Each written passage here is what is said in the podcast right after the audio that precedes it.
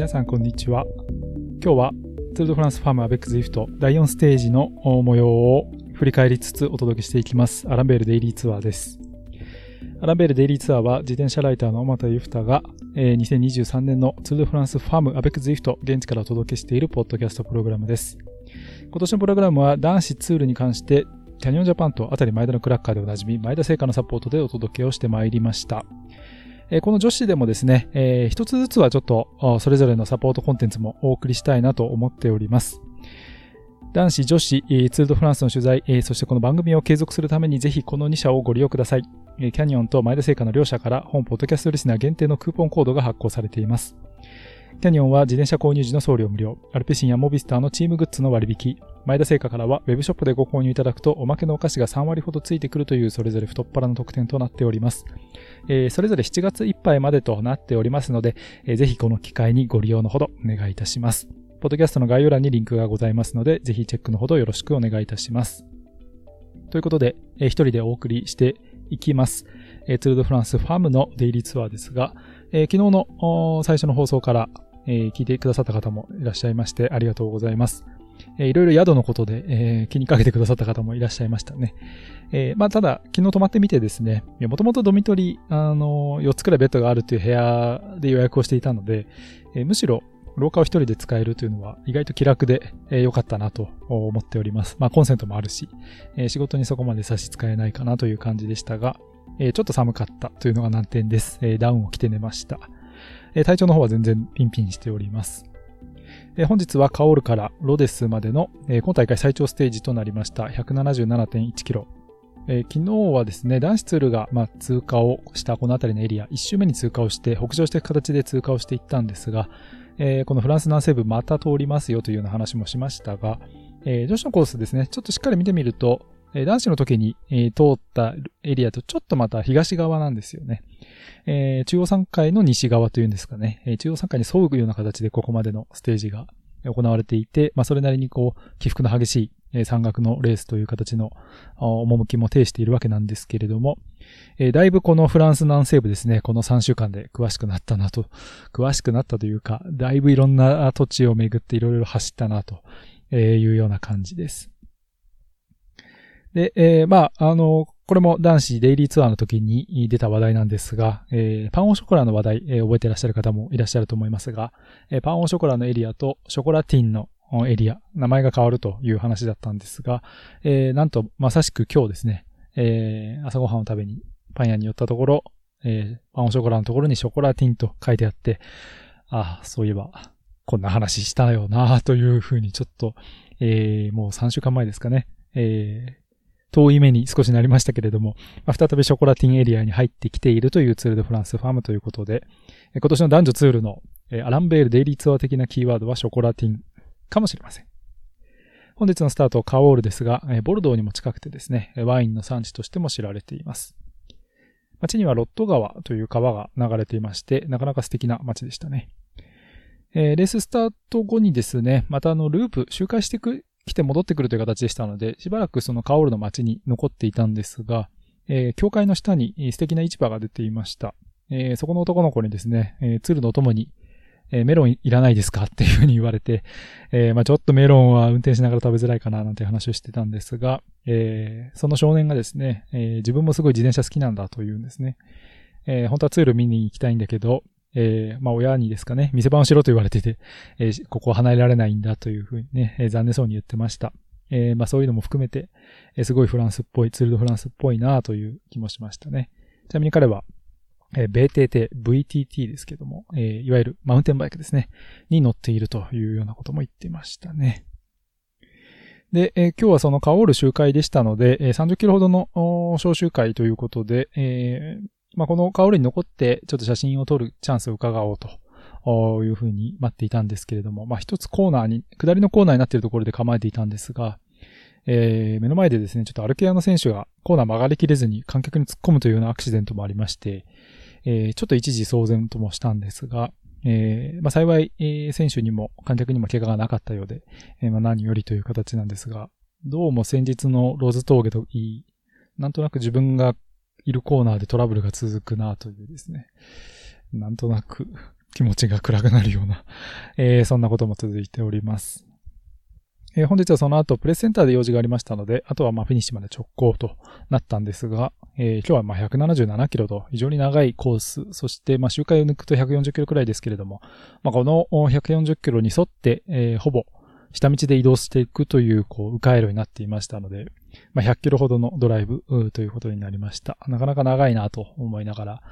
実際やはりこう、一人で追いかけてみると、なかなかこう、レースの展開も追えないですし、選手の姿も見ることも少なくて、えー、なかなかチャンスがないなというところも感じています。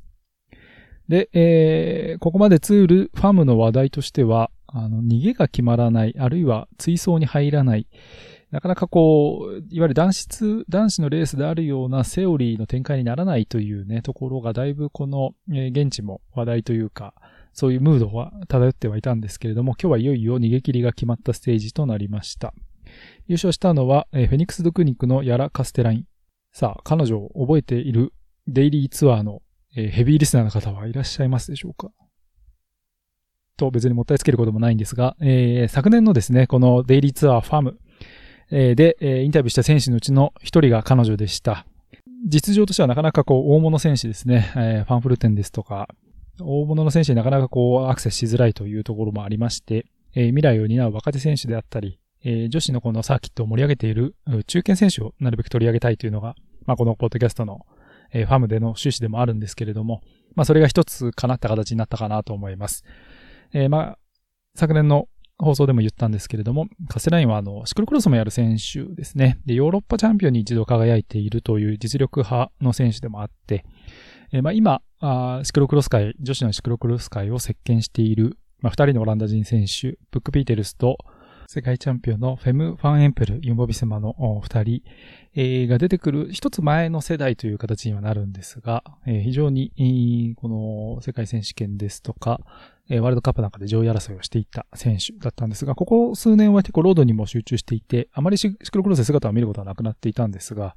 えー、一昨年ですかね、のツール・デ・フランドル、ロンド・ファン・フランデーレンなんかでは、最終局面まで集団に残っていて、という走りも見せていました。ただその最後で、最後で一人で単独落車をしてしまって、まあチャンスを逃したというようなレースもあったんですけれども、まあなので実力は非常にある選手というところではあったんですが、今日は見事に栄冠に輝いたと。非常に力強い走りで、えー、フランス人の期待をえー、背負っているオドリー・コルドンラゴの追走というのもね、振り切ってという走りでした。まあ、見事な走り見せました。まあ、ということでですね、えー、今日も、えー、一人、この先未来に注目の選手というのを紹介していきたいと思います。えー、また来年以降ツールで勝つことがあったら、えー、このデイリーツアープレディクションが機能したと見ていただければと思うんですが、えー、今日、えー、簡単にですがインタビューをしたのは、えー、AG インシュランスクイックステップチームのジュスティン・ヘキエーレという選手です。彼女はベルギーの今27歳ですね。えー、登坂に非常に強さを見せる選手なんですが、まあ、ベルギー人らしくというか、えー、結構厳しい展開のクラシックレースなんかも走れちゃうタイプなんですが、え、昨年はプランチュールピュラ、今のフェニックス・ドゥクニングチームに所属していましたが、今年からはこの AG インシュランス、スーダルクイックステップチームに所属しています。まあ、その名前の通り、え、スーダルクイックステップの、ま、女子チームという形で今年からかなり本格稼働をしているチームでもあるんですが、え、ベルギーの若手育成チームという側面もありつつ、今は、えー、トップカテゴリーでレースを走るチームにもしていくということで、アシュリー・ムルマン・パシオが、えー、今年はエースを務めるという形で、ここまでいい走りをツールでも、このツールでも見せているというチームになりますが、まずはここに所属する、いわゆる中堅選手のヘキエレ、インタビューをお聞きください。How do you feel, uh, to the France 今年のツール・ド・フランス走ってみていかがですか、um, yeah, はい、ちょっとうまくいかなくてムカついています。自分の調子はいいし、攻撃したりはしているんですが、思ったようにはいかないからです。でも一番の目標はエースのアシュリーの成績です。そのために自分はここにいますし、今日は最後まで残って彼女をサポートしたいです。できることなら彼女でステージ優勝を狙いたいです。うまくいかずムカついているということですが、レースのレベルがかなり高いということでしょうか？はい、レースのレベルがすごく高いですし、アタックをしようと思っても仕掛けてもすぐに引き戻されてしまうんです。今回私にとって初めてのツールなので、これも学びといえば学びです。毎日が学びであり、それを楽しんでいます。ツール・ド・フランスファームと他のレースの違いはいかがですか？どう感じていますか？かなりレベルが高いです。選手みんなが強いですし、選手みんなが自分のチャンスを欲しています。でも私はそれが好きですし、エンドにいる人々の差はクレイジーです。レースを楽しんでいます。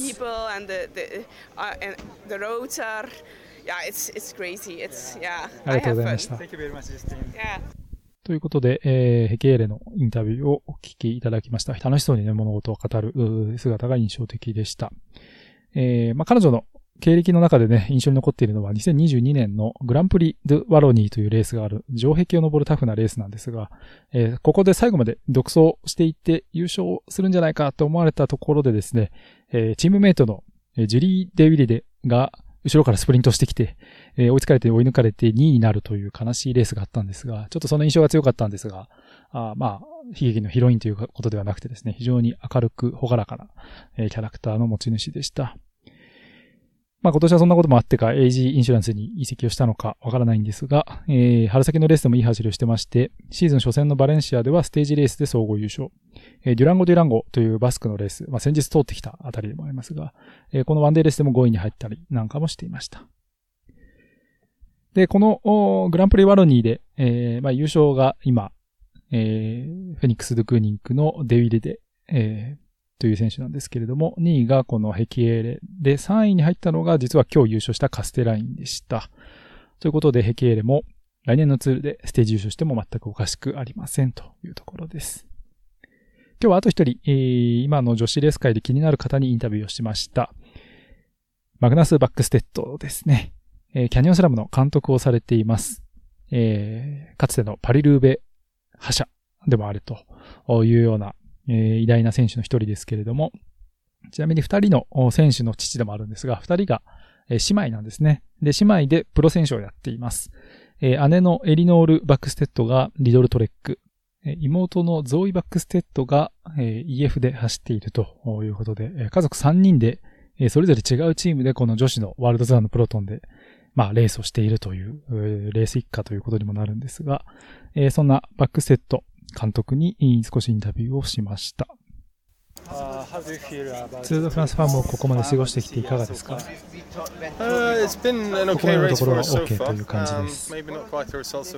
期待していた結果が出せているわけではないと思いますが、まだ総合成績を狙える場所にはいますからね。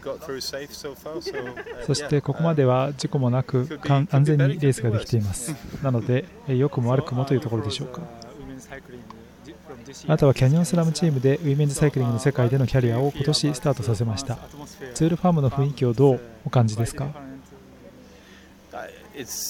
他とは違いますねその違いは些細なものかもしれません。でも、沿道やスタート地点、フィニッシュ地点の観客の数には感銘を受けています。世界最大の自転車レースだということが感じられるんです。それは女性選手にとっても同様です。ここにいることは私にとっても興味深いですし、いろんなことを見たいと思っています。まだまだ学ぶことは多くありますから。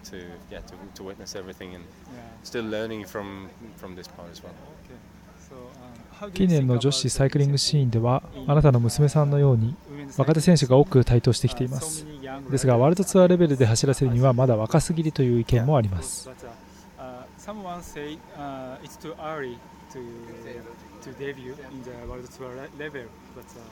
はい、でも今、台頭してきている若手選手のことを考えるなら、個々のケースで考えなければいけません。確かにジュニアカテゴリーとワールドツアーの間には差があります。この1年、1年半くらいでその差は大きくなっていると思っています。私の年下の娘、ゾーイのことを例にとると、昨年の世界選手権では63キロのコースでした。そして今年彼女はヘントウェベルヘムを走りましたが、これが163キロ。100キロも距離が増えているんです。私の考えでは UCI はジュニアのレースレベルをここまで引き上げる必要があるでしょう。そしていずれはそうなると思います。ただ、自転車レースには中間層が必要にもなってくると思います。ともあれ、このスポーツはものすごい速さで成長していますので、若い選手は続々と出てきています。彼女たちはとても才能にあふれ、多くのチームがこうした才能を見逃すことはないでしょう。近い将来に優れた選手になることは目に見えているからです。そしてこのことは男子の状況と変わりありません。ジュニアのすごく若い選手が一足飛びにワールドツアーチームと契約するようになっています。なので、この競技らしさという言い方ができると思います。選手たちは皆5年から10年前とは違った成長を遂げ、違った方法で強くなっているんです。チームの監督としての喜びというのはどんな時に感じますか？この仕事を最高に愛しています。サイクリングは私の世界から決してなくなることはありませんでしたし、私はプロの選手から監督へとそのまま移行はしませんでした。というのも、自分の娘たちがやりたいことをやるためのサポートに時間を使いたかったですし、父親でありたかったのです。そして彼女たちが成長した今、ハイレベルな自転車競技へと戻るのには完璧なタイミングだったというわけです。だからこのしびれる環境に身を置けて最高ですね。So yeah, it's uh, it's definitely nice to be nice to be back in the in the hot air. キャニオンのバイクに関してはどうお感じでしょうか実は自分自身でもエアロードを1台所有していて乗っています。これは本当に速いバイクです。合成がすごいですし反応性もいい。ものすごく気に入っているんです。だから世界最高のバイクをチームが使えるということは幸せなことだと思いますし、そのことを誇りにも思っています。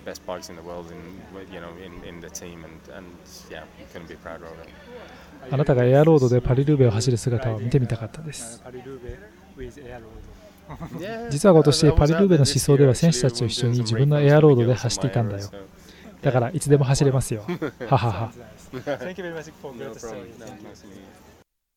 ということで、えー、男子デイリーツアーのサポートもいただきました。あキャニオンのための質問なんかにもね、えー、快く答えてくれたのでご紹介しました。ちなみに娘二人が選手というふうにご紹介したんですが、今回の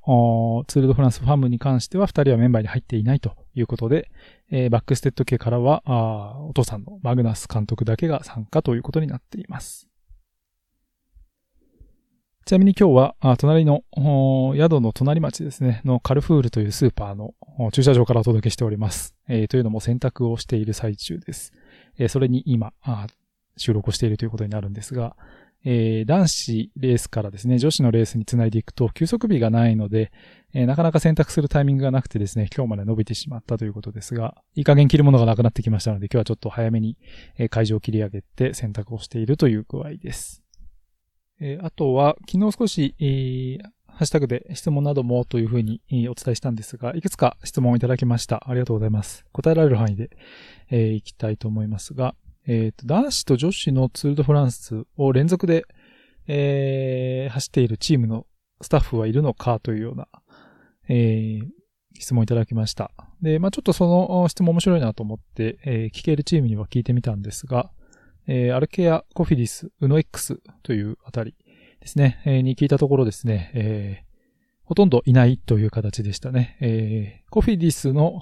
スタッフの方一人だけが、え、男子のツールと女子のツール、え、や、続けてやっているよと言ってたんですが、え、それもですね、コフィディスのプレス広報の、え、アタッシェドプレスの人でしたね。なので、まあ、いわゆるメカニックですとか、マスターみたいな方の態度はないということで、だいぶ、あの、男女、まあ、同じチームではあっても、えー、スタッフであったりっていうのはだいぶ分かれているなという、まあ、印象です。まあ、ツールに限らず、えー、男子のレースが世界のどこかでやっている時に女子のレースも世界のどこかでは、まあ、やっているので、基本的にはもう違うチームで運営しているということになると思います。ちなみに、シマノのニュートラルサービスですね。えー、ここにはですね、えー、二人、男女フルで、えー、やっている方がいるというふうにも言っていました。えー、4週間プラスという感じですね。非常にタフな、えー、お仕事だと思います。お疲れ様ですという感じですが。えー、あとは、えー、男子レースでは2ゲットの差を1分詰めるのに必要な距離が10分と言われますが、えー、女子も同じでしょうかというような質問が来てます。あるいは1分詰めるにはもっと距離が必要ですかというところですが、えー、逆ですかね。えー、感覚的には、えー、10キロ1分よりも、えー、結構、まあちょっとこれは本当に感覚的なもので、コースにもよるので何とも言えないんですが、10キロで2分縮まることも全然あるなという印象です。まあこのあたりは少し、えー、まあ逃げてる選手のレベルと、集団のレベル差というのが、まあ、男子よりも大きいかなというところが影響しているとは思うんですが、えー、まあちょっと男子の法則がだいぶいろんな意味で当てはまらないというところで、もう少しこう女子レースをね、丁寧に読み解くというか、のセオリーみたいなものっていうのを、まあ、解題して、えー、お伝えできればとは思うんですけれども、ただ一方で女子のレースのそのレベルの上がり方というのも非常に速くて、えー、去年までの常識がまた変わってしまうということも往々にして考えられるというところが、まあ、今の女子レースの伝え方の難しさでもあるかなと。まあ、見方の難しさでもとね、同じ、合わせてなってしまうと思うんですけれども、ちょっとこのあたりのところは、どこかのタイミングでね、うまく整理して、まあ、あの、メディアの方で記事が出たりだとか、あの、議論するような場所があったらいいかなと思いますので、まあ、あの、帰国後にですね、またアランベールの、えー、通常放送の方では、えー、アラユヌという女子サイクリングロードレースの特化型のプログラムもお届けしていますので、まあ、このあたりのところを少し注目して聞いていただけるとありがたい、嬉しいです。えー、去年と比べて、ここが違うと感じることはありますか？プロトン全体の気負いというか浮き足だった感じが去年よりも減った気がしますがどうでしょうかという質問もいただきました。えー、まあ、まさにその通りというか、まあ、主催者側ですかね、関係者の浮き足立ってる感じがだいぶ落ち着いたかなという感じでした。で、去年はやはりあのパリスタートでしたので、なおさらその印象がすごい強くて、結構最初の前半部分は、そのパリの余韻を引きずっているようなところもあったかなという形でした。で、メディアの数はやはり去年よりちょっと感覚的にですけれどもね、えー、落ち着いたかなという気はしています。えー、男子の、えー、取材もしていて女子も来ているという人は、まあ、ほんの一握りにちょっと毛が生えたくらいっていう感じですかね。まあ、10人はいないかなっていう感じですけれども、フォトグラファーの人もまあ、少しいるかなというところですね。えー、まあ、選手たちにもですね、ちょっとそのツールの雰囲気はどうですかっていうような質問もしたりなんかもしているので、また、このあたりはいろんなインタビューでもね、選手の口を通じて、えー、まあ、去年との違いであったり、いいというのもお聞きいただけるように、プログラムも作っていきたいなと思っています。えー、質問というほどではないんですが、キャラバン隊は存在しているんでしょうかという質問ですが、えー、キャラバンは存在しています。えー、ちょっと今年自分の目で見れていないので、え、まだあ、しっかりと本当にやってますとは言えないんですが、えっ、と、事前に来ていた資料では、え、50代の関係車両が女子のツールの、え、先頭を走るというアナウンスがありました。で、去年はキャラバン走ってまして、え、まあ男子と比べると少し数が少ないえー、ブランドも減るというところですが、だいぶどっちも男女両方スポンサーするというキャラバンの組織しているという、まあ企業もありますし、えー、今年もおそらくね、同じような規模でやってるかなと思うんですが、えー、ちょっと、あの、注目し、あ、違うなと思ったのは、男子と違うなと思ったのは、えー、キャラバンが来てから、えー、選手が来るまでのタイムスパン、あの、時間差ギャップというのが非常に短いんですよね。えー、男子ですとね、2時間前くらいには、まあ、来るかなというイメージなんですが、えー、例えば今日なんかだと、一応公式のロードブックに、えー、キャラバンの通過時間と選手の通過時間というのがあるんですが、えー、まあ、フィニッシュ地点の方に行くとね、少しずつ近くなってはいくんですけど、えー、あ、これ昨日のステージだ。まあいいや。えっ、ー、と、昨日のモンティニャクラスコ、えー、キャラバン通るよという時間が4時39分ですね。で、えー、選手が、えー、一番早い41キロ平均に来た場合は5時20分ですので、まあそのギャップ50分しかないということで、これはちょっと男子だと50分前ということはないので、もっと1時間半とか前には、フィニッシュ地点には来るので、まあそういったところの、あのー、まあタイトさを見ると、おそらく、え、キャラバンの数もね、少し少なくて、えー、割とコントロールしやすいというふうに見てるのかなという気はしています。まあ、ちょっとキャラバン隊はどっかのタイミングで、えー、レースの後半ですね、えー、まあ、どんなブランドが来てるのかというのは僕もちょっと一回見てみたいなと思っているので、まあ、どっかのタイミングを見たいと思っています。さあ、そんなわけで、えー、意外と一人でも話すことがあるなというか、だらだらと喋ってしまいましたが、えー、アランベルデイリーツアー、ファーム、2回目の放送ですね、第4ステージをお届けしました。えー、明日のステージが、さあ、明日のステージは、えー、アルビにフィニッシュするステージですね。えー、スタート地点が、えー、オネルシャトー、まあ、シャトーですから、お城という名前がついた町ですから、えー、が、から、えー、アルビまで。ということで、えー、アルビはですね、えー、まあ、ツードフランスの男子でも何度も通過しているところだと思うんですが、えっ、ー、と、私、えー、おまたがですね、人生で初めて行ったフランスの街の一つでもあるということで、ちょっと懐かしい気持ちになるかなと思っていて、えー、個人的には楽しみにしているステージです。126キロ、えー、後半に3級、3級、4級ということで、まあ、この、ここまでのツールの展開見ているとなかなか、あの、カテゴリーの低い山岳でも攻撃が始まるような、そんなレースになってますので、純粋なスプリントステージになるかというとまた、まあ複雑なところはありますけれども、えー、どんなステージになるでしょうか。フィニッシュ手前に関してはだいぶ平坦が続くというアルビエのフィニッシュとなります。